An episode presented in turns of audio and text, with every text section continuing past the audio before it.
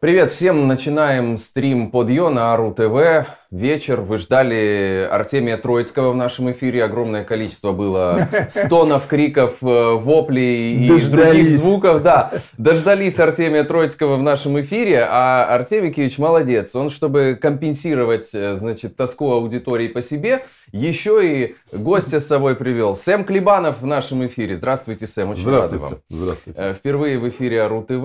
И ближайшие полчаса примерно мы будем в таком составе. Дальше продолжим общение с Артемием Троицким. Уже сейчас поставьте, пожалуйста, лайк этой трансляции. И ваши вопросы и комментарии – это ключевой момент эфиров, когда с нами Артемий Киевич Троицкий. Ну а в таком составе тем более, потому что уже закон под Йо, он открыт был давно, что чем больше вопросов задается Артемию Киевичу на разные темы, тем больше он нам выдает каких-то совершенно не, неожиданных импровизаций Полного и эксклюзивов. Бреда. Да, там уже, уже есть свои такие любимые значит, кейсы. То был э, бомж, которого они с Пугачевой нашли на Рижском пляже и привели в богемную тусовку, значит, в каком-то 89 году. Еще были подобные истории. В общем, это все делаете вы. Если вы присылаете эти вопросы, э, я их задаю Артемию Киевичу, а он э, вспоминает э, совершенно эксклюзивные вещи. Но вначале, конечно, э, хотелось бы спросить Сэма э, о, наверное, как изменилась ваша профессиональная жизнь в связи с э, теми изменениями, которые произошли вообще сейчас а что случилось нас? Да, что случилось, да, ну, да. так да. как бы холодно в Европе, знаете, стало.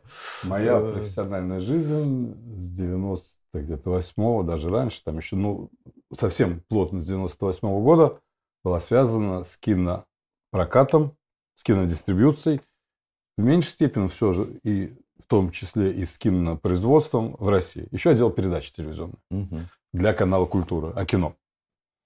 То есть, э, и вдруг выяснилось, что все это оказалось разрушенным просто в один день. Понятно, это по сравнению с теми жертвами, разрушениями, которые достались на долю Украины, это, в общем-то, какая-то там, да не то что капля, молекула в море, да, но моя профессиональная жизнь оказалась от этого разрушена полностью. Мы как раз перед э, самой войной за 4 месяца, угу. 1 ноября, запустили новую платформу онлайн-дистрибьюции с фильмами, называлась она Citizen. Вот мы как раз с Артемием обсуждали, что он должен был создать свой канал, была платформа, где разные люди со своими знаниями, пониманием кино и со своей, главной аудиторией, которую они могли привлечь через социальные медиа, могли курировать свои каналы с разными фильмами. У вас они назывались по-российски кураторы. Кураторы, да, да, да. да, да, Кураторы от спецслужб там да. теперь. У нас были кураторы от кинематографа, да. да. И когда это когда случилось то, что случилось, ну, мы приняли уже буквально на следующий день решение, что в таких условиях мы не можем продолжать работать. Это очень много было причин, от практических до чисто таких этических и политических, и мы платформу Это произошло за сколько? За один закрыли. день? Ну вот, когда вы от, от начала войны до принятия решения вами? Я не помню, мы то ли, ну, понятно, первый день все вообще были в таком шоке, что что-либо делать там, даже первые несколько дней, потому что одна была мысль, вот, не захватит ли Киев, вот мы сейчас ложишься спать, и ты просыпаешься с мыслью, там, я проснусь, жив ли Зеленский, нет ли танков в Киеве, там, тем более, мой армейский друг мне писал прямо вот в тот же день из Киева, с которым мы служили вместе, советская армия еще, а сейчас он служит э, в Киевской территориальной обороне, ушел добровольцем. И он мне присылал там фотографии из подвала, где они там сидели с внучкой. В общем, первые, конечно, несколько дней там было не до этого. Я думаю, дня через там, 3-4, когда уже так мы стали как-то возвращаться мыслями к тому, что делать, мы разослали сообщение всем нашим подписчикам, всем нашим зрителям, что всем нашим кураторам, что вот мы приняли решение закрыть платформу. Как, пока как вы это пережили эмоционально, личностно? Ну, вот ну, тяжело. Вы как создатель этого. Когда Для меня это был такой прямо настоящий, большой, такой серьезный личный кризис. То есть он меня выбил из колеи вообще абсолютно. Ну, я думаю, очень многие с этим столкнулись. Моя ну, ситуация в этом отношении ничуть не уникальна, но просто кино это такая индустрия, такой бизнес, что твоя компетенция, твои связи, они очень завязаны на место. Mm. То есть нельзя быть сегодня кинодистрибьютором э, в России, угу. потом, о, ну, в России там война какая-то, фигня творится, начну-ка я, стану-ка кинодистрибьютором в Швеции, хотя я живу в Швеции, да, и угу. хорошо знаю местное тоже комьюнити. Это, ну, это другой рынок. Там нужны другие связи, другая компетенция, другое понимание того, что нужно аудитории. Плюс ты начинаешь конкурировать со своими друзьями из как бы шведской киноиндустрии, которых довольно много там, да, то есть, в общем, для меня это был такой просто, это фактически потеря такой какой-то собственной идентичности. Mm-hmm. Потому что моя идентичность профессиональная была связана с тем, что я хорошо знаю российский рынок, я привожу туда кино. И плюс есть еще такой момент. Я старался привозить туда хорошее кино. Вот по-настоящему хорошее, да.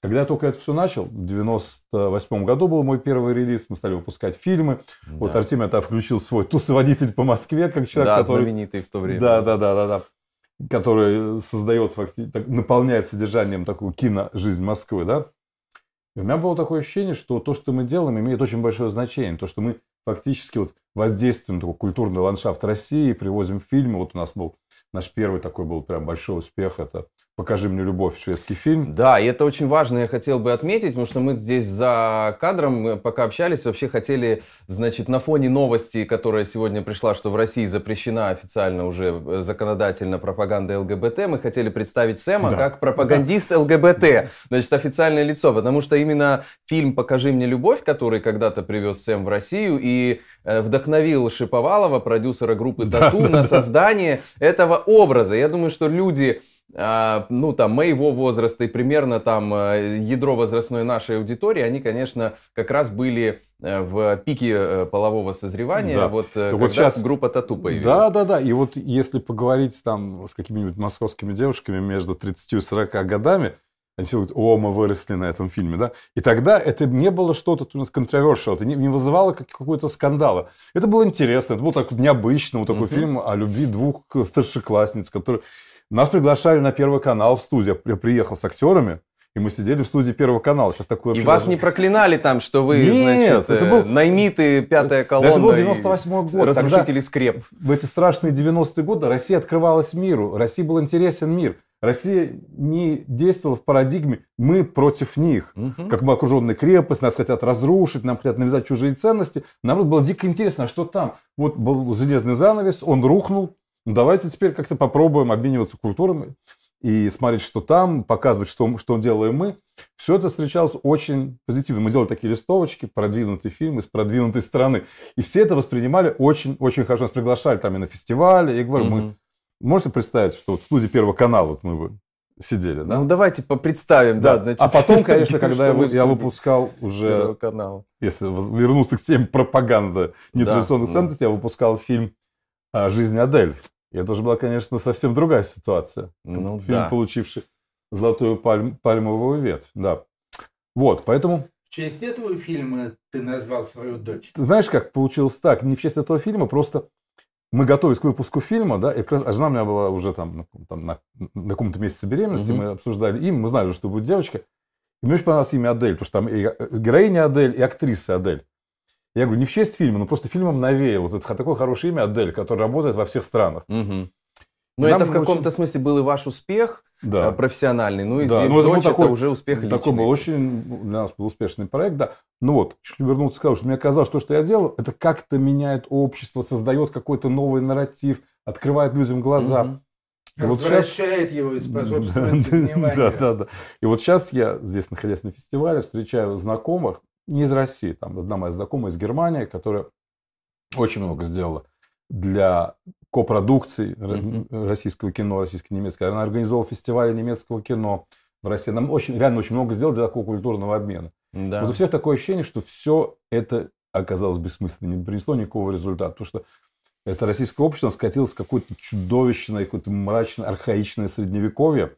И мне кажется, ну вот люди смотрели все это кино. Это же не Советский Союз, где мы реально были за железным занавесом, очень многого не видели. Да? А тут люди выросли на американском, на европейском кино, им какую-то чушь там пишут, про это родитель один, родитель два, вот этот чудовищный Запад, там гей-Европа.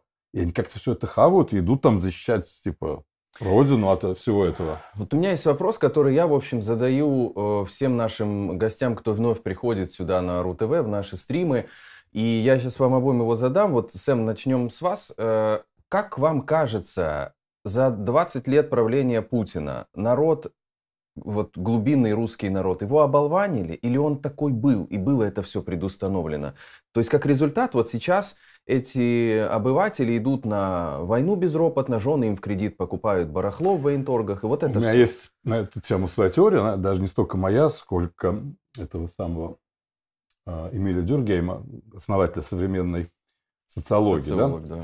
То, что эти 20 лет вернули общество в более архаичное состояние, намного более архаичное состояние. То есть а, то, в состоянии того, что Дюргейм называл общество механической солидарности. То есть у него есть М.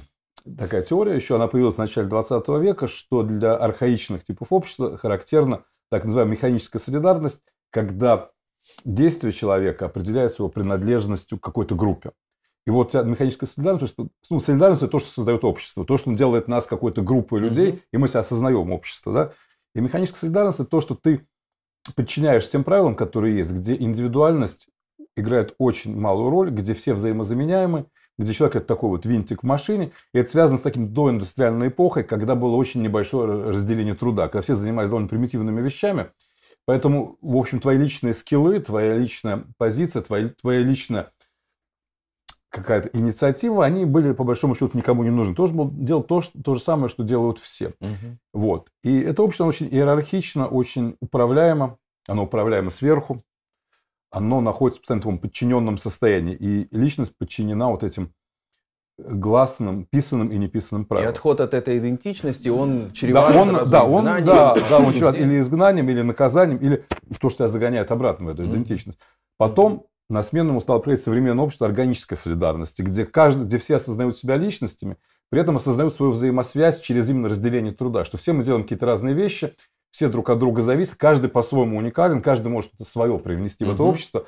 Поэтому, чтобы существовать нормально, органично как общество, мы должны уважать друг друга именно как личности и нашу разницу друг с другом. Да? И партнерство Да, формирует. и пар- да, и создавать партнерство. Это общество построено на большом количестве горизонтальных таких сетевых связей. Так вот, Да. Вот за все эти 20 лет, все эти разговоры о традиционных ценностях, они же ну, не случайно, они все время говорят традиционные ценности о прошлом, потому что традиционная це- ценность это и есть вот это самое архаичное общество механической солидарности, и мы сейчас видим, как эта архаика в буквальном смысле убивает людей. Когда человек, получивший повестку, говорит, ну я мужик, ну я пойду, ну на кого Да. буду похож, вот если я буду прятаться, что я не мужик, что ли? То есть Да. люди себя, то есть вот эта их групповая идентичность, их такие архаичные представления о том, как должен себя вести мужик, они настолько превосходят его личное отношение к этому, что да, и получилось так, что действительно удалось за 20 лет сделать общество гораздо более архаичным. То есть это да, не столько вот что вот удалось оболванить именно вот русское общество. Это то, что вот русское общество удалось отбросить в какое-то вот такое практически доиндустриальное состояние группового Методология менталитета. какая? Это телек сделал? Или это комплекс чего-то? Вот как вы, вы видите это? Ну, теле, конечно, играет очень большую роль, но не, не все же смотрят телевизор, да. А, даже это можно, это можно добиваться всеми методами. Есть один родственник, которого нет дома телевизора, но он Соловьева смотрит на Ютьюбе. То есть он пользуется современными технологиями именно. А почему YouTube его до сих пор не прикрыл? Хороший вопрос компании Google. А Мы да, поговорим да, сейчас да. об альтернативных платформах, Да, да, в том числе с Вот, Сэмом. Но, но- э, я хочу еще Артемия Киевича все-таки на этот вопрос ответ. Вот э, не социологическая версия. Есть у вас этого? Почему так произошло? Меня заинтересовал и спровоцировал на какие-то мыслишки ответ Сэма, потому что, в общем-то, скажем, если сравнить э, то общество, которое существует э, в современной фашистской путинской России, и то общество, где я провел свое детство, отрочество, юность и молодость, а именно в Советском Союзе, то, в общем, там тоже это было общество механической солидарности. Но было несколько нюансов. И нюансы очень важные. Во-первых, э, нынешнее общество механической солидарности, оно действительно направлено в прошлое. Оно тянет людей в архаику. Мгм. В то время как, ну, по крайней мере, номинально Была в Советском Союзе, да, да, это был культ будущего. Мы строим Да, да. коммунизм, а это Да, что мы светлое по- мы fucking щас потерпим. будущее. Еще какое-то неопределенное время будет тяжело, но потом, когда-то Да, и кому-то, возможно, не правда. нам, будет, будет легко. Сначала говорили электрификация всей страны и будет коммунизм, потом газификация всей страны и будет коммунизм, потом еще что-то и будет коммунизм. И так как бы... Да, и в результате была Олимпиада в 80-м году, это да. Значит, э, и второй очень важный нюанс, что Советский Союз, опять же, при всем том лицемерии, которого там было более чем достаточно, в общем-то, лозунги мира, борьбы за мир, Мгм. того, что война – это плохо, война – это преступление и так далее, в общем-то, это были такие же стандартные лозунги, как э, «Слава КПСС» э, Да, или можно- «Пятилетку в ну да, 4 Мне как раз года». добавить. А теперь-то наоборот. Да. Да. Теперь война, которая, естественно, зло, и война – это убийство, в путинской фашистской России считается, ну, просто аттракционом праздничным. Да, и какой-то культ смерти возник, да. Тут есть интересный момент. Я считаю, что вот нынешняя пропаганда, она оказалась гораздо более эффективной, чем та пропаганда, на которой вот мы выросли в советские времена, потому что ее было легче игнорировать. Потому что, да, она была футуристической, но она была основана на какой-то такой довольно завиральной политической теории, Мгм. и к, там, условно говоря, к, времена- к временам нашей молодости, 70-е, 80-е там, годы, уже было понятно, что все это не работает. Уже так вот верить в то, что придет коммунизм, ну, было, надо было быть очень каким-то наивным человеком. Да? Мы все знали, что есть такая некоторая альтернатива. То есть у нас всех был какой-то интерес к Западу, который нас привлекал. Да? И поэтому вот это вот то, что нам говорили, что вот, там, знаете, говорили, там, коммунизм, светлое будущее. Мы про это не рассказывали анекдоты, в общем-то. И про Брежнева мы говорили, что да, там Да. ком- э, капитализм стоит на краю пропасти, стоит и смотрим, что мы там внизу коп- копошимся, да? Вот. А сейчас пропаганда стала гораздо более эффективной, потому что она построена на чисто таком этническом национализме. Мгм. То есть те говорят, вы русские, вы э, нация победителей, внуки победителей, мы всегда побеждаем, мы всегда правы, но то, что мы такие хорошие, за, именно за то, что мы такие хорошие, за то, что мы всегда побеждаем, весь мир наш, нас ненавидит, и весь мир хочет нас расчленить. Никакой рационального, никакого рационального зерна в этом нету, потому что, ну, если Запад хочет расчленить Россию, то зачем Запад вкладывал сотни миллиардов долларов в российскую экономику? Потому что когда все это открылось, в нулевые годы, когда был бешеный рост, все, все, все там, автомобильная промышленность, широкоподшипниковые заводы, Икея, там, все хотели делать бизнес в России. И все- зачем? Те, которые сейчас уходят. Да, раз. зачем, зачем вкладывать деньги в страну, которую ты хочешь развалить? Но это не важно. Тут вот именно в этом такой есть потакание такому внутреннему нарциссисту. Да? И Мгм, тут как бы для тебя, мгм. от тебя ничего не требуется. От тебя не требуется верить в какие-то там политические теории, изучать а, труды классиков. Достаточно вот надеть георгиевскую ленточку и гордиться тем, что ты вот россиянин. Да, это такая история. Как вы, как вы думаете, э, будет ли протрезвение, вот оно, очухивание от вот этого вот всего, оно будет происходить, и если будет, то в каком временном... Зависит от? ВСУ во многом. То есть тут- Отличный ответ. Да. А, понятно. Протрезвение должно наступить, когда люди поймут, что нет. Они вовсе не какая-то там нация, которая, которая не может победить. Ведь это же какое-то абсолютно такое, какое-то вот такое, на мой взгляд, практически такое массовое психическое заболевание, когда Мгм. говорят, Россия не может проиграть. А почему?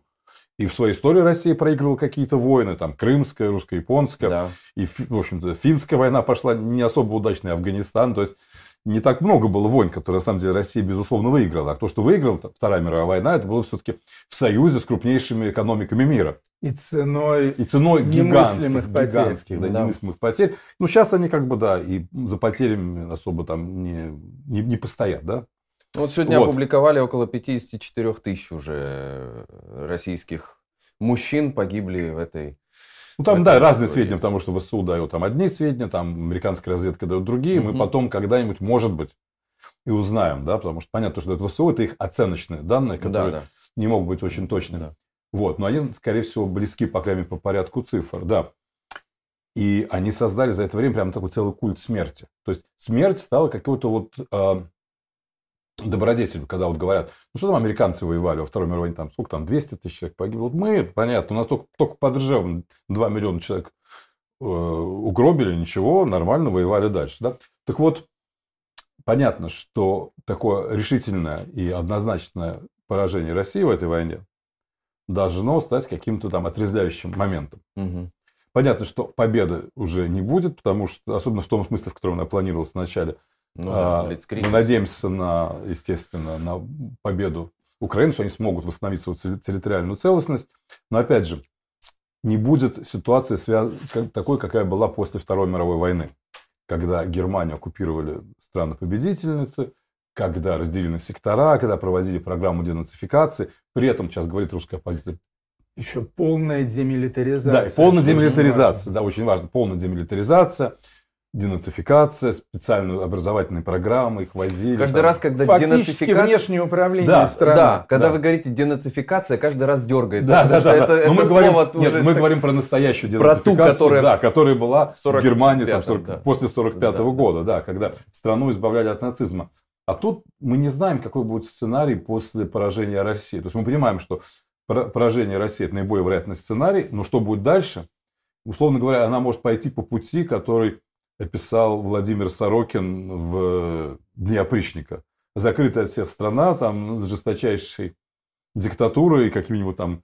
Я даже не удивлюсь, если в роли этого государя оказывается, окажется, по Евгений Пригожин, там, к примеру. Да, да, да. И культ смерти, кстати, сегодня была опубликована эта история, где окровавленная кувалда в футляре от скрипки. Это вот тоже, это Конечно. такие пи- пиар-проявления вот этого вот культа как раз. Как Да.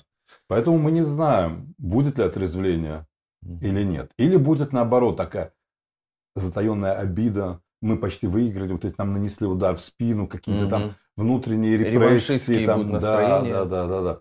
И уже, то есть, люди как-то очень быстро забудут, что, в принципе, они же хорошо жили. То есть, в общем-то, так хорошо, надо честно сказать, так хорошо, как при Путине в начальном срок правления россияне не жили никогда. Понятно, ну там повезло с ценами на нефть, Нет, да, были г- грамотная всегда была команда, которая развивалась развитием, занималась развитием экономики, но вдруг люди стали там зарабатывать, покупать квартиры в ипотеку, ездить по все эти там Египты, Турции, то есть Мгм. покупать всякую новую мебель, ходить в кино, там, ну, просто реально такая Москва стала нормальным, нормальной мировой столицей, да? И все это стремительно уходит. Артемий Киевич, как вам кажется? Сколько э, отрезвления займет времени и как оно будет происходить? Ну, от э, полугода до вечности. Я думаю, что очень многое зависит от внешних обстоятельств. То есть, в принципе, народ наш, он как-то привык, что все делают за него, да? Мгм. То есть, э, вот э, совсем недавно даже люди из ФБК Навального сказали, что хорошо бы, чтобы Запад ввел в России план Маршалла. Я сегодня только с Волковым переписывался на эту тему в Твиттере, да, да, да. Ага, Вот, чтобы, чтобы как бы, чтобы не обижать русских людей, чтобы как-то их задобрить и так далее. То есть вот даже это сами по себе русские люди сделать не могут. Вот им план Маршалла, Мгм. то есть им американские миллиарды подавай на восстановление экономики и так далее. Да, Э, ну, Я не, не надеюсь как-то на наших людей, то есть э, люди одни и те же, пропаганда, естественно, делает из них э, вот этих самых механизированных каких-то э, куколок. Э, Вот, естественно, про- пропаганду можно развернуть абсолютно в любую сторону. То есть вот там министр культуры будет Сэм Клебанов, премьер-министр Алексей Навальный, президент э, Евгений Ройзман, дай бог. Нет, э, Вот, Сэму далее. надо другую должность, потому что министр культуры это вы. Просто я, а- вообще, Артемий- да я вообще швед, я Да. могу быть просто вот типа... Варягом. да. Да, Да, да, да, тебя могут, я да, да, даже- Я да. даже не российский гражданин. Просто министром культуры мы шутили здесь уже. Я могу, могу быть советником министра культуры. Да, Артемия Киевича назначили министром культуры. Да, но я уже отказался давно. Отказались. На слете тут депутатов этих. А, э, Да, значит, э, миграции. короче говоря, не очень я верю в то, что народ искренний, самостоятельно, Мгм. главное, используя какой-то внутренний, душевный или интеллектуальный, там, какой угодно ресурс, что Мгм. он вот сам прозреет, раскается и так далее. Что-то мне в В это, общем, большому сожалению, не верится. Из-под палки, из-под палки как бы ушли от одного хозяина, значит, к- плешивого к, к другому хозяину потлатому э, там и с английским акцентом. Ну, это, это, все как-то скучно. То есть это, Да. это было бы хорошо, по крайней мере, Это сэкономило бы сотни тысяч жизней человеческих и для многих сделало бы жизнь намного более качественной, но тем не менее это не означает, это не означает того, что люди реально воскресли, да. В общем-то, они так и останутся вот этими механическими зомби. На мой взгляд, Да, это, ну это ваш. это мой да. пессимистичный Но- прогноз. Тут есть все-таки один важный момент. Потому что это такое зомбифицированное состояние очень многих рос- россиян, в том числе и некоторых моих родственников или там знакомых, Мгм. которые я обнаружил вдруг, там, я, я перестал с ними общаться за это время, но тем не менее, потому что я понял, что все мои усилия, они уходят в никуда. Но оно все-таки связано с постоянным потоком пропаганды, который поддерживает их в этом отношении. И я тут сейчас говорил с одним моим знакомым здесь, в Сталине, у который говорит, что вот там есть какие-то там, ну, родители там или родственники его друзей, которые Мгм. сидели все время на российском телевидении, живя в Сталине, смотрели только российские каналы и питались э, российской пропагандой и видели мир в тех цветах, в которые его раскрасила российская пропаганда. Потом все это отключили, как я понимаю, да? Российское Да. государственное вещание. Понятно. Нет, можно- ну можно там всякие да, можно найти, спутники но- да, какие-то, да, да. антенны Но и так такие далее. пожилые родственники, они не будут этим заморачиваться, они вдруг оказались вне этой среды, да? И к ним стала поступать какая-то другая информация, которые стали смотреть. И Мгм. постепенно, постепенно, постепенно начинается какое-то вот такое отрезвление, тем не менее. Просто а, какие-то вещи, связанные со здравым смыслом, они начинают брать свое. Потому что, в общем-то, чтобы понять это, что происходит, не требуется никаких гигантских усилий. Мгм. Вот я приведу пример. Моей дочке 8 лет. Она родилась там и выросла и живет в Швеции, ходит в школу во второй класс. Она мне говорит, папа, у нас в классе нет ни одного человека, да и во всей школе, наверное, нет ни одного человека, который хотя считал бы, что война это хорошо, то, что происходит. Они там обсуждают, там, она очень заинтересована в политике. Мгм. Папа, вот скажи, Мгм. почему мы маленькие понимаем, а вот в России, ты говоришь, многие большие не понимают. Классный детский вопрос. Да. Причем у меня там одноклассник один уже целый план разработал такими методами суперагента, как он устранит Путина. Шведский второклассник. Вот. А потом, значит, она слышит разговор, потому что один мой родственник на вопрос, я позвонил ему, как он там, что он собирается, когда началась мобилизация, делать со своим сыном, которому это угрожает, он сказал, он никуда не поедет, он будет родину защищать. Ну, И вот все мои это- попытки даже ему что-то донести, что народ никто не нападал, они говорят, я не буду с тобой говорить о политике. Я говорю, ну его уже убьют. Я говорю, просто, ну ладно, не политика, просто вот у тебя есть сын, а потом его не будет, его убьют. Это политика, я не буду с тобой говорить о политике. Да. И Вот потом, это два полюса. да, и потом, опять же, моя восьмилетняя дочка спрашивает, папа, вот, а почему они не понимают, что защищать родину и нападать – это противоположности? Почему я в 8 лет это понимаю, они не понимают? То есть, это же не такие сложные вещи. Да. Это, в общем-то, чтобы вот эти простые вещи не понимать, надо постоянно какую-то исковерканную, искореженную картину мира проецировать на человека. А когда вот эта проекция пропадает, у меня есть такая надежда, Мгм. что какой-то разум, здравый смысл, просто понимание реальности, что да, вот, вот граница. Тут Россия, тут Украина. И можно много говорить, кто там что думал, но есть факт. Вот во- войска России находятся с этой стороны от границы, в Украине, тут убивают людей. А войск Украины в России нет. Все, все же просто и понятно. Там боевые комары, там биолаборатории, там натовские солдаты уже в прицел держали всех. Мы же знаем, да. Да, хорошо, хорошо вы обрисовали эти два полюса, но когда-то вот э, украинский писатель Юрий Андрухович, он сравнил Останкинскую телебашню с иглой, на которой сидит вот э, российское население. Это, наверное, действительно, пока эта игла не будет э, Или как башня Извлечена. у Стругацких Да. ну, в «Трудно быть богом», да.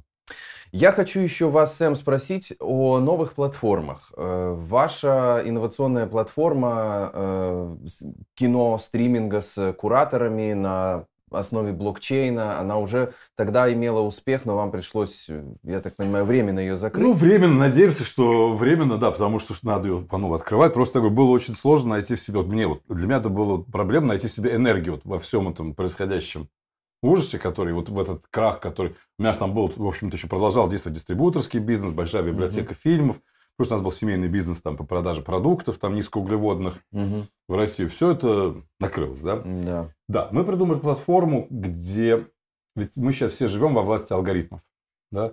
Вот мы делаем это на YouTube, я понимаю, да, и люди, которые увидят это, увидят, может, потому что алгоритм YouTube посчитает, что для них важно и интересно. И мы не Именно можем, так. и никто из нас не знает, как эти алгоритмы Мы работают. все в Возможно- плену, да. Да, мы все в плену этих алгоритмов, да.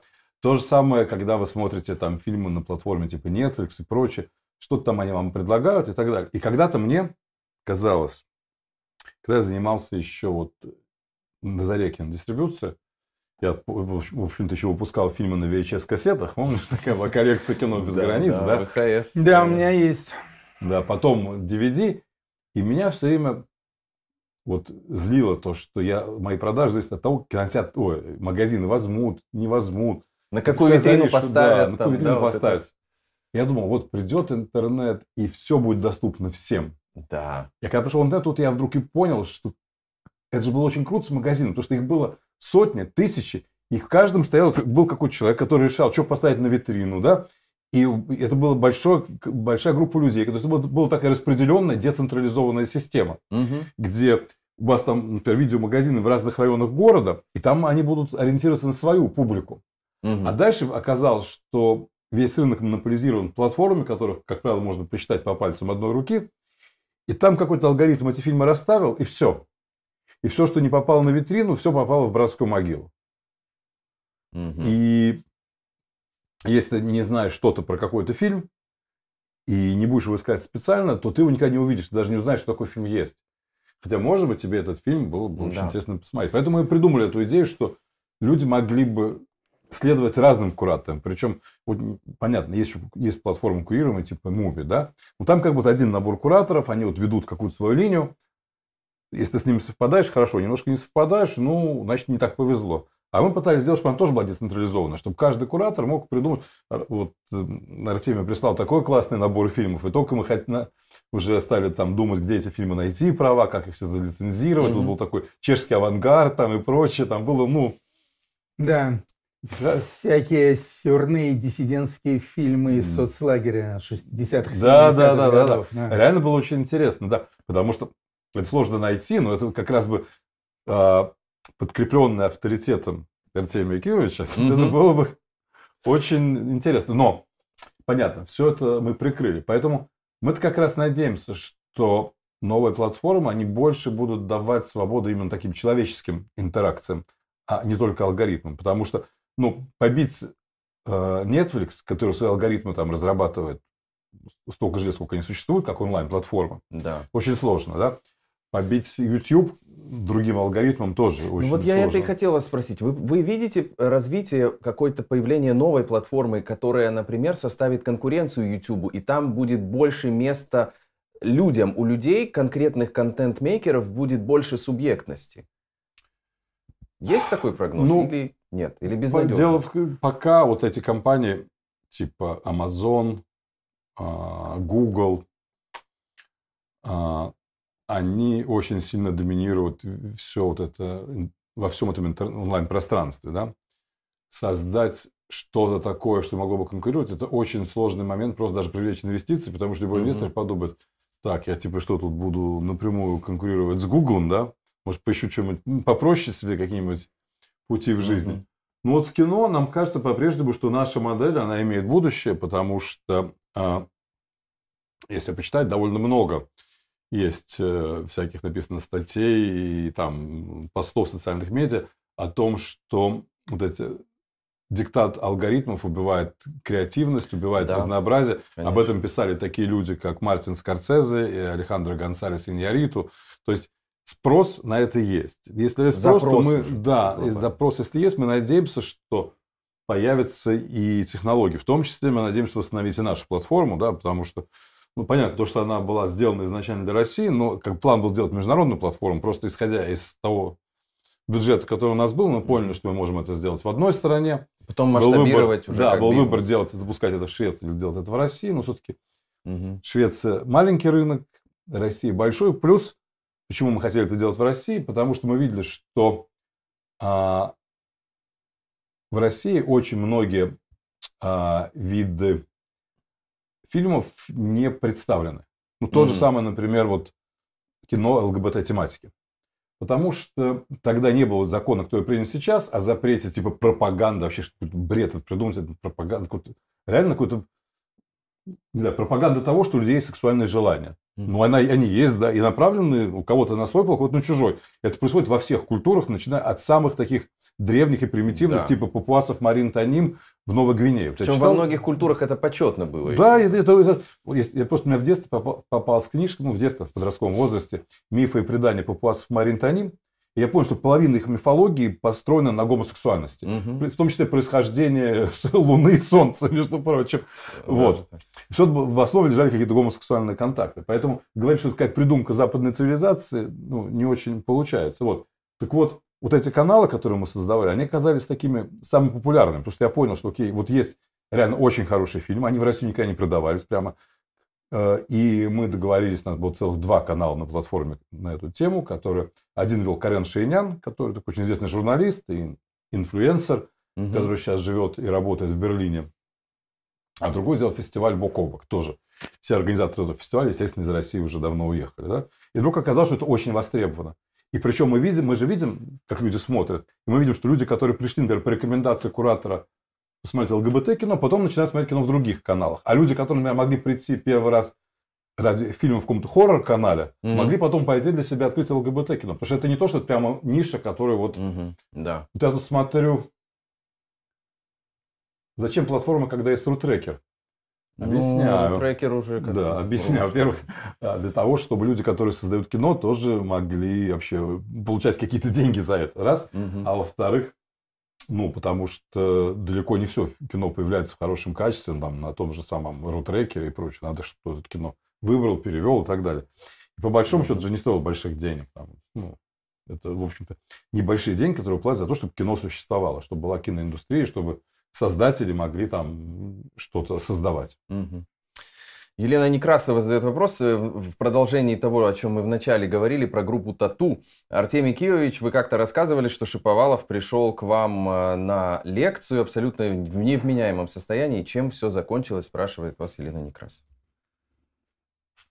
Ну, честно говоря, я надеялся, что пока Сэм не ушел, мы э, выузим э, давайте, давайте еще полезной я просто и хотел, интересной информации что из него. Окей. Да нет, я, я с интересом слушаю, все в порядке. Да, в МГУ на журфаке, я же там преподавал в течение 13 лет. Я думаю, это у меня там тоже в гостях бывало. Может нет? быть, да. Он, да, в общем, я туда звал всяких интересных товарищей. Вот, в том числе Ивана Шаповалова, как раз это было на пике угу. популярности тату, я думаю, 2003 или 2004 год. Да, и он по своему обыкновению пришел, э, да, в общем, такой, э, по-английски выражаясь, high, да, в приподнятом, в приподнятом настроении. Ну ничего, он просто очень медленно говорил, э, отвечал не на те вопросы, которые ему задавали. В общем, вел себя очень комично. Угу. Вот. Мне это показалось обаятельным, но э, студенты были скорее разочарованы, поскольку, естественно, интересовали какие-то вещи, касающиеся там тату, та, э, касающиеся угу. всего этого поп-процесса, который э, происходил, э, значит, Э, под командованием великого продюсера. Вот. В общем-то, информации полезной они от Ивана Шаповалова так и не добились. Понятно. Вот. Но, слава богу, тогда еще ко мне не приходили кураторы от журфака на лекции, вот, чтобы потом доносы писать, вот как это произошло впоследствии. Угу. Вот, так что никаких последствий ни для Ивана Шаповалова, ни даже для меня а, от этого не было. Ну вот еще вопрос. Как вам нравится новый состав? Э, совет, новый состав актеров советской саги, ну, новой ее версии с легким паром, там, где играют Бузова и Киркоров. С легким паром имеется в виду. Вот вы, Сэм, ну, как Так уже снимали, по-моему. Ну, ну там да. до этого раз пять уже что-то снимали, по-моему. Ремейк. Был ужасный, да. был, был ужасный сиквел, просто чудовищный. И Сиквел или ремейк? Нет, это был сиквел. Ага. Сиквел, да. Там, то есть там действие происходило, там участвовали вот эти, типа, их дети. Он то собрал, кстати, бешеные деньги, потому что всем было интересно, да. И про него все забыли уже. Кто сейчас пересматривает, вот, ну, угу. иронию судьбы оригинальную, да. Ну, люди все равно по привычке смотрят каждый год, уже сколько можно, казалось бы, но тем не менее, да. А вот этот э, сиквел, который они сняли, он тогда собрал бешеные деньги в прокате. и потом про него вообще все забыли, никто вообще даже не вспоминает. И сейчас будет какая-то очередная там хрень, извините, да, где, опять же, это говорит только то, о чем вот мы, это иллюстрирует то, о чем мы говорили чуть раньше, угу. то, что у России вообще нет никакого видения будущего. Все, все взгляды, все, да, все, все взгляды только в зеркало заднего mm-hmm, вида. То есть mm-hmm. лобовое стекло закрашено, только можно посмотреть в зеркало заднего вида, что там сзади. И при этом вполне возможно, что впереди какая-то стена, куда эта машина несется на, или пропасть да. на полной скорости. Да, так но они снимут есть. только чтобы вот исключительно способ как-то там, не знаю, подзаработать деньги, там, прикормить преданных делу партии и режима артистов, дать им возможность что-то там себе поздоровать. Я уверен, что это будет какая-то чудовищная шняга. Не думаю, что смогу это оценить лично, потому что вряд ли я захочу тратить Даже свое смотри. время на это. У меня вопрос. Значит, смотри, ты знаешь прекрасно, что в Советском Союзе существовала такая целая гигантская и невероятно популярная культура или концепция под названием «фига в кармане». Да. Кинематографа это касалось в первую очередь. И «фига в кармане» это были практически не то чтобы совсем антисоветские, но с сильнейшим антисоветским душком. Фильмы, которые при этом снимались, которые шли в прокате, имели огромный успех – и это были э, действительно шедевры, причем э, в максимально широком э, стилистическом и интеллектуальном ассортименте, то есть, условно говоря, от «Кавказской пленницы» до «Сталкера». Да, ну да или там «Гараж», например. И все, да. и все это была фига в кармане.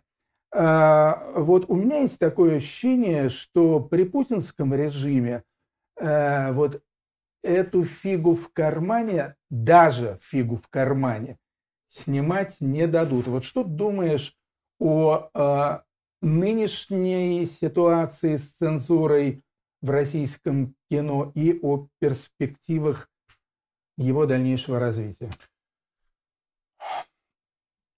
Да, мне кажется, эта культура вообще пропала, она утеряна.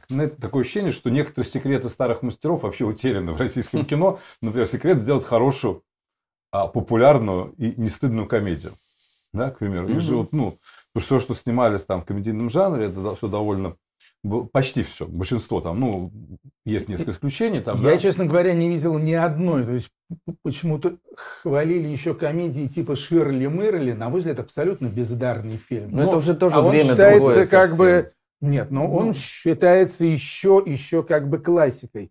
По-моему, абсолютно Нет, Было несколько неплохих фильмов в последнее время. Ну, например, то, что делал там, особенно на, ранних там своих а, своих ранних фильмах «Квартет И».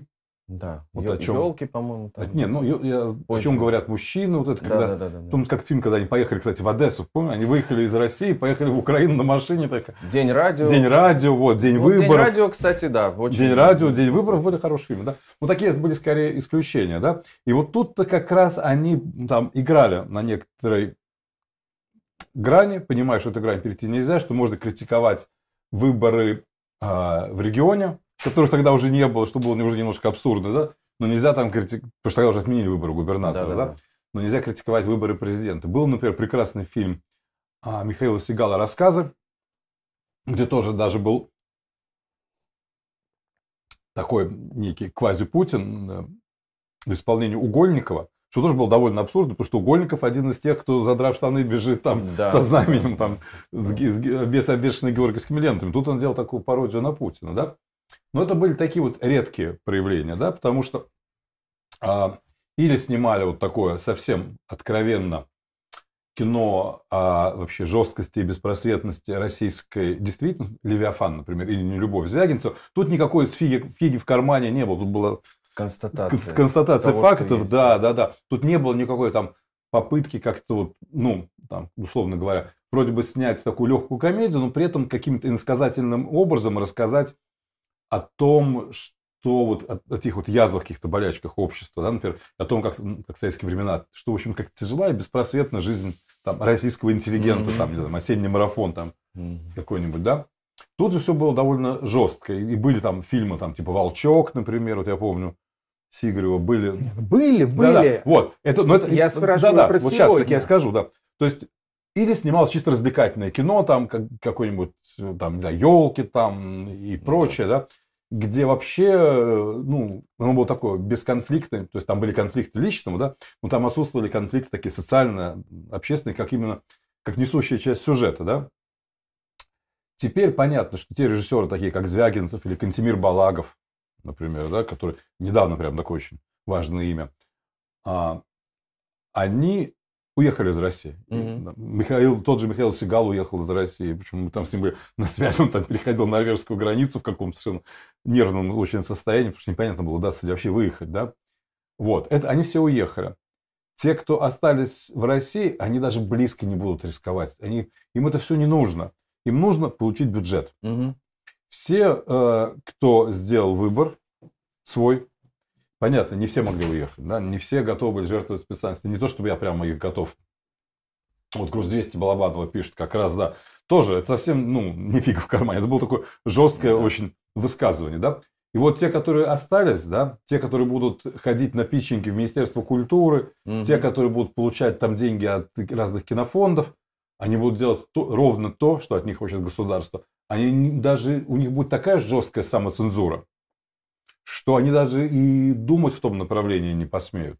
Никакой фиги в кармане не будет. А вот те, кто сделал выбор уехать, ведь уехала из России не самая плохая вообще часть ее населения, а во многом лучшие люди уехали в своих профессиях, в своих компетенциях. Вот они сформируют какой-то, я не знаю, культурный новый пласт. Может быть, мы как раз вот обсуждали это с Артемием, что мы можем для этого сделать, да, Мгм. как мы можем этому помочь. Все-таки мы Да. люди, которые как связаны были на протяжении десятилетий с российской культурой, да.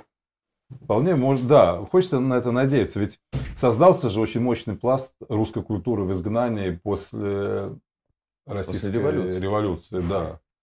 Вполне может быть. Ну, и опять же, я знаю, что тот же, например, Звягинцев и Кантемир Балагов, они работают уже, и Кира Коваленко, который, вот, ну, разжимая кулаки, сняла. Да, они все работают уже над новыми фильмами и, и работают не в России. Вот я просто услышал интервью моего там товарища и прошлом партнера Александра Роднянского, который говорит, что работает с ними над, над новыми фильмами. Мгм. Поэтому То есть это будет то, уже, что создано не в России, создано в других условиях. да, не в других российских условиях.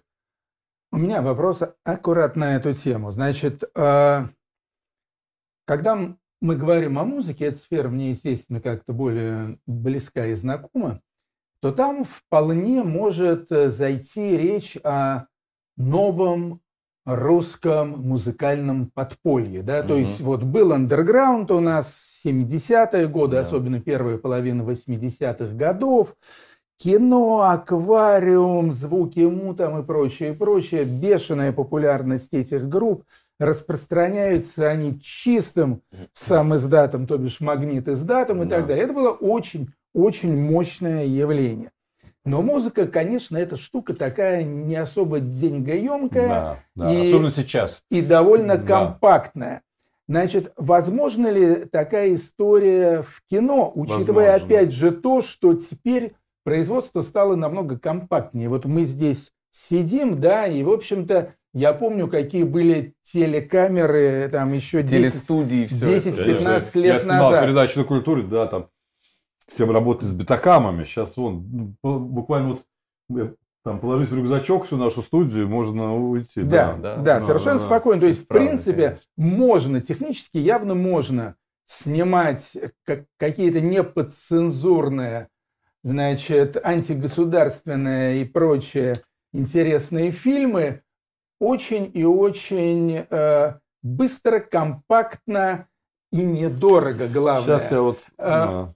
Вот это возможная перспектива для России, я подчеркиваю, для России или нет? Хочу только вижу, пи- пишет Василий Сигарев «Страна в ОС». Вот хит. Прекрасный фильм, да, согласен. Мгм. Особенно, когда его удалось посмотреть мне вот еще на фестивале, его показывали в незапиканной версии. Прекрасный фильм, да. А, сложно. Вот благодаря тебе я узнал о группе Z Agil, и нашим, я думаю, зрителям ее порекомендуем. Прекрасная законспирированная группа, мы не знаем, да? Откуда они взялись? Agil, да. Надо У них найти. мощная, классная, прям и классно спродюсировано, и, и, и слова, и музыка. Отличный такой антивоенный рок. Причем очень ироничный, прекрасная поэзия. Но если Я никто не знает, откуда они, то они, наверное, из России как раз, чтобы не ну, светиться не знает, палиться. Хотя они могут вполне работать где-нибудь, и уже там ребята, кто уехали, какой-нибудь Казахстан или, или в Таджикистан, или еще где-нибудь, или в Грузию, мы не знаем, да? Из Тагила ближе в Казахстан. Да, из Тагила как раз, да, потому что я знаю, там я прорабатывал маршруты для знакомых, я знаю, что Тагил там рядом Казахстан. Чем еще заняться человеку? Нет, я сидел, я- эксперту в области кино. Я реально, у меня были там друзья, которые ехали, там и родственники. Я сидел там, подбирал им такси, которых заберет, куда, куда они полетят из Москвы, где их заберет такси. Сидел в 10 там этих чатах э, контрольно-пропускных пунктов, типа Озинки, там, Теплое и прочее. Так вот, а, ну если посмотреть на их клипы, да, они там в масках или они используют какую-то картинку, да, то есть можно сделать музыку, можно сделать классные песни, можно выложить все это дело в интернет и надеяться, что это завирусится, да. Да. Кино сложнее. Во-первых, а, ты там как бы в любом случае засветишься. Сложно сделать кино, где вместо артистов будут а, просто какие-то аватары, да. Фотошоп. Да, ну это опять же это пропадает. а, вот.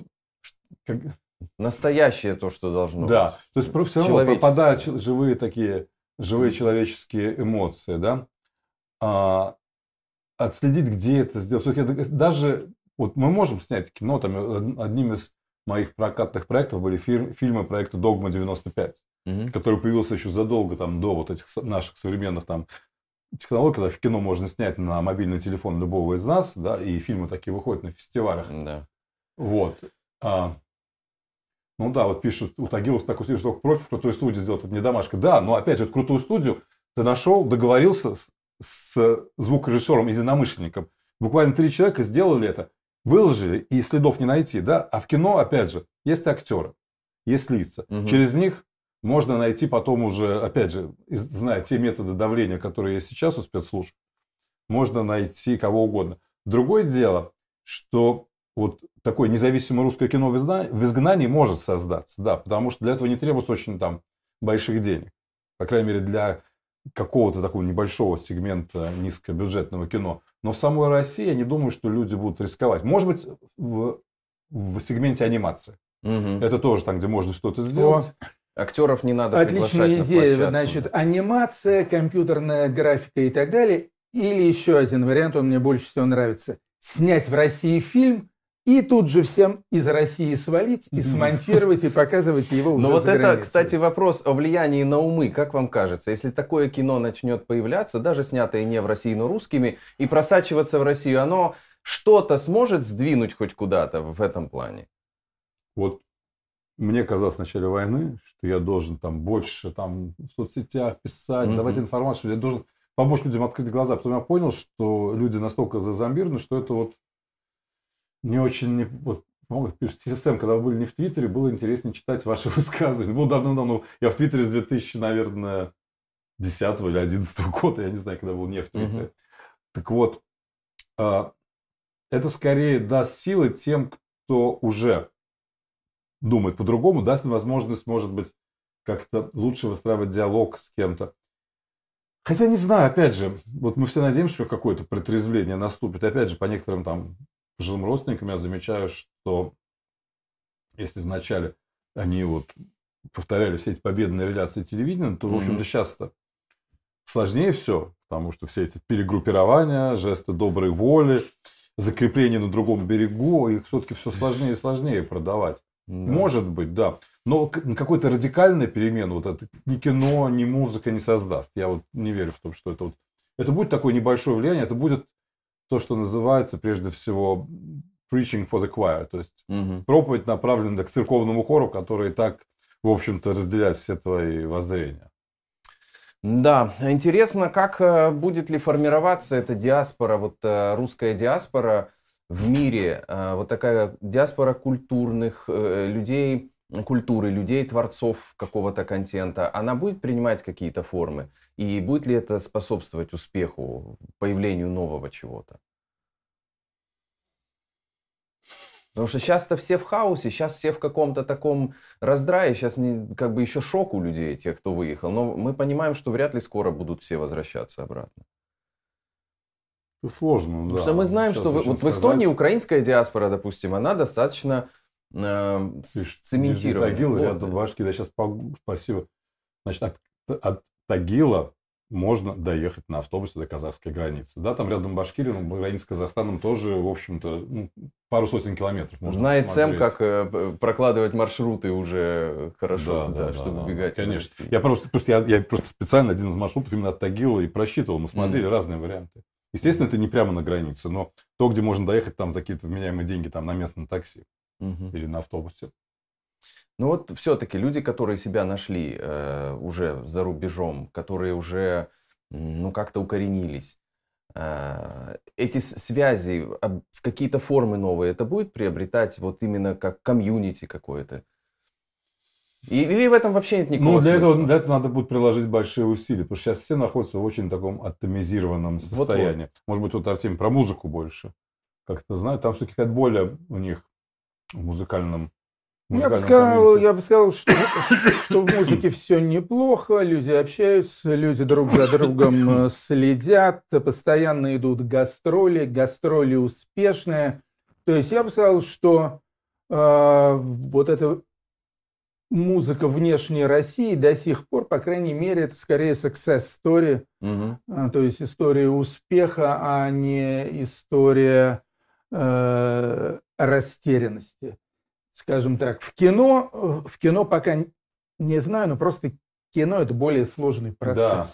Гораздо более да, сложный процесс, хотя Потому я что... думаю, что усилиями э, э, энтузиастов тут тоже что-то может случиться. Скажем, вот в нашем холдинге, это, кстати, АРУ ТВ, имеется один профессиональный да. киношник, это Роман Качан. Который, кстати, тоже на телефон снимает. У него тоже видео. имеется, значит, свой YouTube-канал называется поп-конспирология, поп-кон. Да. А, вот, и он как раз, по-моему, одержим идеей, значит, сформировать какую-то киношную общину и начинать, значит, совместно, ну, как минимум, проводить какие-то семинары, фестивали и так далее, а дальше, может, что-нибудь ну, побольше. Просто вот с музыкой там ситуация достаточно простая, в том смысле, что любой там, ну, Понятно, музыканты, которые разъехались, у них есть очень ясная и понятная экономическая модель дальнейшего существования. Угу. Потому что мы живем в те времена, когда их такая целевая аудитория русскоязычная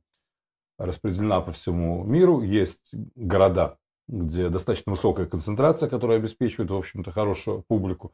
Они могут гастролировать там по разным городам, там от, не знаю, там от Тель-Авив, Нью-Йорк, Берлин, Вильнюс, Рига, Таллин и так далее. В общем, Тбилиси, ну, сейчас много везде, да. Плюс часто есть такой эффект, э, как это называется, а, то, что breakthrough эффект, когда это может привлечь Прорыва. Да, местную аудиторию, да. Угу. Потому что, например, э, к нам наш товарищ Александр Чапарухин привозил в Гетеборг мюзикл Pussy Riot. Угу. Я ходил, да. И, ну, аудитория была на 99% не русскоязычная там. То есть какие-то вещи... не понимают. Да, какие-то вещи работают и на местную аудиторию, да, то есть и многие вещи, связанные с музыкой, они могут, тем более, говорю, сейчас ты организуешь концерты, там запускаешь какие-то ролики в YouTube, ты там, ну, есть возможность, да, что-то совсем неизвестное, при определенных усилиях э, как-то раскрутить кино, требует, опять же, гораздо больше работы, чтобы создать конечный продукт, и надо понимать, на кого, на кого этот продукт э, рассчитан, потому что, ну, далеко не все режиссеры, которые работали на российском материале, с российской аудиторией, часто многие из них, особенно кто занимался авторским кино, сами писали свои сценарии. А, вот он уехал, осел где-нибудь там в Швеции в той же. И пойди сними там шведское кино для шведской аудитории. Да, ну, если ты из другой культуры совсем. Это очень сложно. Ну, а вот изоляция России как перспектива, если отрубят YouTube, если будут православный интернет вводить, значит, останется, может быть, там только VPN пользоваться, значит, чтобы быть как-то подключенным к мировому культурному пространству, вот как это повлияет? Может быть, людям наоборот захочется, будет больше мотивации потреблять более качественную информацию. Как вот вы ну, Будет больше мотивации уехать, наверное, прежде всего. Потому что, понятно, те, которые сейчас привыкли потреблять эту информацию, они будут искать пути, но а, ведь эти технологии, они работают в две стороны. С одной стороны, они дают возможность тому, кто хочет найти альтернативу. Да. С другой стороны, развитие технологий позволяет государству более надежно перекрывать пути к этой альтернативе. Угу. Поэтому я не знаю, как ну вот в Северной Корее есть там. Хотя, кстати, не знаю. Северной Корее, да, я кое-что знаю про это. Там был даже так. разок. В Северной Корее есть очень развитой черный рынок кино, там сериалов, особенно южнокорейских. На дисках. Там на VHS-кассетах даже. Потрясающе. Не знаю, мы сейчас перешли на диски, но когда уже везде были диски, там были VHS-кассеты. Там был такой довольно мощный контрабандный поток видеомагнитофонов, которые они вообще за какие-то копейки просто купали в Китае, потому что которые уже никому не нужны, да, какие-то складские uh-huh, остатки uh-huh. там вот, произведенных когда-то видеомагнитофонов, чуть ли там по несколько долларов их покупали, везли там на контрабандных грузовиках там за взятки в Северную Корею, и потом туда же везли там и, и копировали эти VHS-кассеты. Причем можно было, это было очень рискованно для потребителей, да, вот смотреть все южнокорейские сериалы, потому что за это реально сажали. Но люди смотрели. И сейчас, наверное, смотрят. Сейчас, может быть, уже на флешке. Настоящая тяга, да, ты, к, да, к искусству. Поэтому... А вот это знакомая история. Это больше уже про поздний советский период, да? Но это тоже да, вернется. Конечно. Вы как считаете, Артем Кич? Россия, уже вернулась, перспектива да. вот на таких уровней дойти?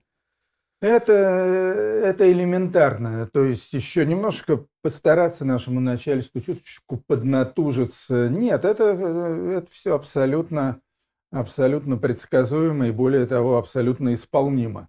Так что я, я не вижу тут пределов э, совершенства.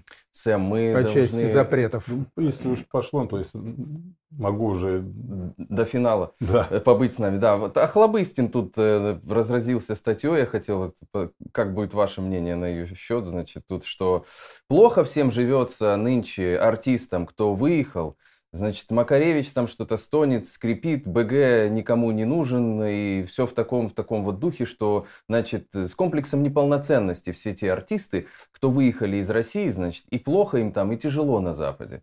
Вот как вам такая версия, значит, реальности? Я видел, пока нам демонстрировали вопросы на на экране угу. было почему-то несколько вопросов э, про Сергея Михалка и Ляпис Трубецкой. Да, я хотел на финал это, мы дойдем, да. Серьезно? Да. Ну, если можно, я сейчас Давайте. скажу пару слов. Потому что я с ним говорил только что, я с ним сегодня вечером А-а-а. разговаривал с Михалком, и это как раз вот к вопросу, к вопросу о том, как им плохо живется. Значит, угу. Михалок только угу. что вернулся из города Киева, вот, где, надо сказать, невероятно вдохновился, долго мне рассказывал про то, как в Киеве обстоят дела, сказал, что нет там ни малейшей паники, вот, что люди очень по-боевому, бодро и бесстрашно настроены. Жизнь в городе, несмотря на все эти блэкауты, в общем-то, совершенно полноценная э, и бьет ключом. А, вот, до этого у него были гастроли в Лондоне, до этого у него были гастроли в Дублине, а вот на острова эти англо-ирландские он прилетел из Соединенных Штатов Америки, где опять же они катались чуть ли не два месяца с гастролями по разным городам, везде было полно народу, в общем, все в полном порядке. Вот. Я mm-hmm. так думаю, что прокатиться с гастролями от э, Лос-Анджелеса э, до Нью-Йорка и, Бостона это не хуже, как минимум, чем прокатиться с гастролями, там, скажем, от Москвы до Барнаула. Так mm-hmm. что э, думаю, что Ваня Охлобыстин э, выдает желаемое за действительное. На самом деле, э, вот сколько я не общался с нашими, так сказать, отъехавшими музыкантами, угу. и молодыми, и ветеранистами, все себя чувствуют очень хорошо. Кстати, и упомянутый Макаревич тоже. У Макаревича имеется аж три группы, он ездит, точнее так, три состава. Угу. Есть группа «Машина времени», которая сейчас как раз, слава богу, все получили визы и отправляются на долгие гастроли в те же Соединенные Штаты и Канаду. Есть у него группа Ее-5 э, джазовая, которая тоже ездит куда-то на гастроли по Европе, а также Андрей Макаревич Соло, э, поедет э, по другой части Европы, и в том числе, может быть, заедет и в Балтийские страны, ну, то есть в Ригу точно. Насчет Таллина он угу. пока не знает. Во всяком случае, идет интенсивнейшая творческая жизнь и гастрольная деятельность. Опять же, записываются новые песни, демонстрируются видеоклипы. Угу. Сегодня, кстати говоря, обращаюсь вот к нашим зрителям. Через полчаса после окончания под ее с Сэмом Клебановым и Остапом Артеменко будет э, программа «Живой уголок». Это уже моя такая индивидуальная программка. Вот. И мы там как раз поговорим более детально на музыкальные темы. То есть это будет, э, если считать по Москве, то в 20.00. Да, через, 20, э, через... через 50 7 минут. Ну и Нисколько. давайте еще я хочу напомнить о всей, всем семействе наших дружественных каналов. Э, Артемий Киевич упомянул о канале Романа Качанова «Попкон». Еще недавно э, у нас появился новый канал. Это канал доктора политологии Андрея Бердникова, который называется «За и контра». Э, также канал Арны Ведла «Не врать». Ну и персональный канал Артемия Троицкого «Живой уголок», вот о котором сейчас он уже сказал. Э, может быть, еще поговорим о внутрироссийских историях. Вот две группы, значит, жен этих мобилизованных появились. Значит, настоящие, которые жестко требуют от Путина, мужчина вы или нет, встретьтесь с нами. И на удивление требуют они не того, что, в общем, давайте там, э, значит, прекращайте эту всю историю, а что давайте нашим мужьям достойную там экипировку и все такое прочее. А другие такие в духе этой девушки с мороженым, которая Путину там каждый год, значит, его продает, которые будут, значит, там э, официально с ним встречаться и внимать его речам. Вот э, насколько, на ваш взгляд, э, протестный потенциал на фоне этого всего, хотя бы, может быть, среди женщин, женщин, которые теряют своих мужчин, теряют сыновей, насколько он вообще есть, этот протестный потенциал сейчас в России? Сэмбо. Да, ну понятно, что живя в Швеции и не общаясь, как немножко и видя все вот эти ролики, очень И не общаясь с русскими женщинами э, в их массе. Да, ты общаешься только, да, только с теми, которые пришли со своей женой, которая Вы же активно вовлечены да, в да, да. историю. Смотрите, ну, э, значит, понятно, что сейчас для людей будет все больше доходить, что, в общем-то, отправка на эту войну – это отправка на почти верную смерть. Да. Вот. И чем больше будет приходить оттуда грузов 200, тем больше это будет ясно для людей. Это как Афганистан в наш, вот, ну, во времена моей юности. Сначала толком никто не понимал, какой-то интернациональный долг, куда-то да, послали, да. ну, там, Таджикистан, Афганистан, все что-то рядом. Как люди даже не очень понимают, что это война в другой стране изначально. Потом стал доходить. Да. И потом все становилось все менее и менее популярным. Угу. И люди старались от этого как-то избавиться. Но я не помню, что, вот, по крайней мере, еще в, в поздние советские времена было какое-то протестное движение. Давайте перестанем воевать в Афганистане. Нет. Люди пытались как-то по-другому выражать. Да, понятно, что эти жены мобилизованных, они действуют уже понятной системе координат и осознают риски.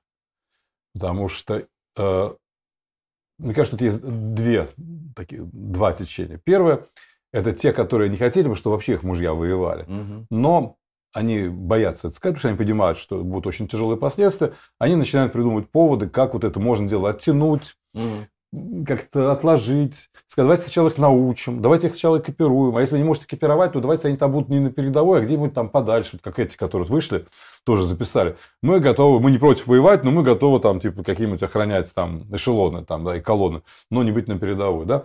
То есть это такая вот способ найти, обойти вот эти вот жесткие ограничения и как-то своих мужей хоть куда-то отодвинуть. Пусть их еще на месяц пошлют в учебку, mm-hmm. пусть там их еще получат, ну еще что-то еще можно придумать. Ну, есть такие, которые, может быть, искренне, да, там они как бы не против войны, но им кажется, что таким образом они хотят повысить шансы своих мужей на выживание, да. Опять же, мы же находимся по-прежнему в такой в очень ранней стадии войны, потому что война стала такой как бы массовой только вот после начала да. мобилизации, да? Да. Поэтому она идет, каждого, да. да, она идет давно, да, но значительная часть россиян могла себе позволить такую роскошь, делать вид, что это их, это их вообще не касается, да, потому что я, я не был в России с начала войны, Угу. Это последний раз был там в январе, да. Но люди, которые ездят, приезжают, говорят, слушай, странная история, прям приезжаешь в Москву, такое ощущение, как будто люди вообще ничего не замечают. Сидят в этих в ресторанах, интересно. на верандах, ходят на какие-то премьеры, постят какие-то фотки с вечеринок. Ну да, где-то какие-то люди из какого-то там Алтайска, там какие-то контрактники, которые больше там, из Бурятии. Угу. Поехали воювать на Украине. Да, это ужасно, неприятно. Ну что можем делать? Мы, что, теперь не жить, что ли, да? Потом вдруг людей стали хватать на улицах, у людей появились знакомые, mm которых там мобилизовали, потом появляются знакомые, которых там убили, начинают доходить. То есть вот этот момент прозревания он требует каких-то денег, ну, какого-то времени, какого-то Может какого-то быть, времени, денег, но в редких да. случаях. Нет, какого-то времени, да. И если там, условно говоря, во время войны с Афганистаном это заняло несколько лет, то сейчас mm. все очень быстро развивается. Опять же, благодаря соцсетям эти связи горизонтальные между людьми да. сильнее, информация распространяется быстрее, поэтому, может быть, через несколько месяцев мы уже увидим протесты, направленные на то, что вообще зачем нам эта война нужна. То есть люди уже, может быть, как-то там и осмелеют, потому что, знаете, говорили некоторые политобозреватели, вот Путин сейчас потеряет Херсон, и все, это будет такой удар по режиму, режим этого не выдержит. Да, да, да. Ну, что-то не произошло, выдержал нормально. Как и раньше говорили несколько раз уже, да, в ключевых каких-то моментах. Да, потому что тут есть и, и большой плюс, и большой минус. Потому что большой плюс заключается в том, что, мне кажется, российскому обществу этот Херсон был не больно-то и нужен. Как говорится, никогда не жили с Херсоном, нечего и начинать. А ну, вот, как бы понятно. А вот Крым, если дойдет? Посмотрим, да. То есть, и когда потеряли Херсон, да, то есть, с одной стороны, мы увидели, что общество не нас... То есть, что в обществе нет такого запроса, чтобы в России был Херсон. И в обществе нет запроса, чтобы в России было Запорожье. Угу. Может быть, какая-то вот, суки, за эти вот 8 лет вдолбили, что как-то Донбасс нужен. И то, так мне кажется, очень относительно. Крым в большей степени, мне кажется, потому что я видел эйфорию людей, многие из которых придерживались вполне либеральных взглядов. Там слушали меня на эхо Москвы. Да. Говорю, нет, ну, нет, ну вот Крым, тут мы забрали свое. Я говорю, вы что, какой свой? Все, есть международно признанные границы, о чем вы? Кто вам мешал раньше в этот Крым ездить? Да? Чем вам мешало ну, то, что он в Украине? То есть, но, вот, мой взгляд, все эти вот вещи, типа потеря Херсона, там, да, потом, надеюсь, будет какая-то потеря там, значительной части там, э, левобережной, да, Украины, там, может быть, разрушение вот это, про, про, разрушение этого сухопутного коридора и так далее. Они не будут, каждое из этих событий, даже Крым, они не будут таким решающим ударом по режиму они будут усиливать коррозию режима. Вот я читаю в Твиттере такого американского, нет, это был, я читаю одного американского, одного австралийского генерала. Такой mm-hmm. австралийский генерал Мик, Мик Райан, он написал, что стратегия Украины – это стратегия коррозии, что они не могут нанести один такой большой э, сокрушающий удар по России, но они могут корродировать российскую армию ослаблять ее. Российская армия превращается в такого железного дровосека, у которого заржавели суставы. Угу. И в этот момент тогда вдруг, как мы видели, это произошло и а, сначала под, самом, Харьковом. под Харьковом, да, потом в районе Лимана, потом под Херсоном, в какой-то момент это не выдерживает. Да? Угу. То есть вот эти вот изменения, они накапливаются. Да? Поэтому, мне кажется, вот такие вещи, и протесты, и потери каких-то ключевых населенных пунктов, они будут усиливать коррозию режима. И по мне, любая движуха, которая уменьшает боеспособность российской армии, я только за. Вот такой прогноз от Сэма Клебанова в эфире АРУ ТВ. Я думаю, это хорошая точка нашего сегодняшнего стрима. Сэм, благодарим вас за то, что вы нас посетили. Спасибо, что позвали. А, очень будем рады, если будете периодически появляться в нашем эфире, пускай даже из э, Швеции, удаленно. Артемий Киевич, спасибо, что пригласили к нам Сэма. Всегда Благодарю рад. Вам. Всегда вот. рад. Ну а с Артемием Киевичем мы не прощаемся, потому что живой уголок начнется совсем скоро, так что никуда не уходите. Спасибо всем. До завтра. Счастливо. Счастливо. Всем пока. Да, извините, ради бога, что я занял место Мари Говори. Я видел там э, недоуменные вопросы, полностью к ним присоединяюсь, хотя, в общем-то, и, и сижу на незаконно оккупированной территории.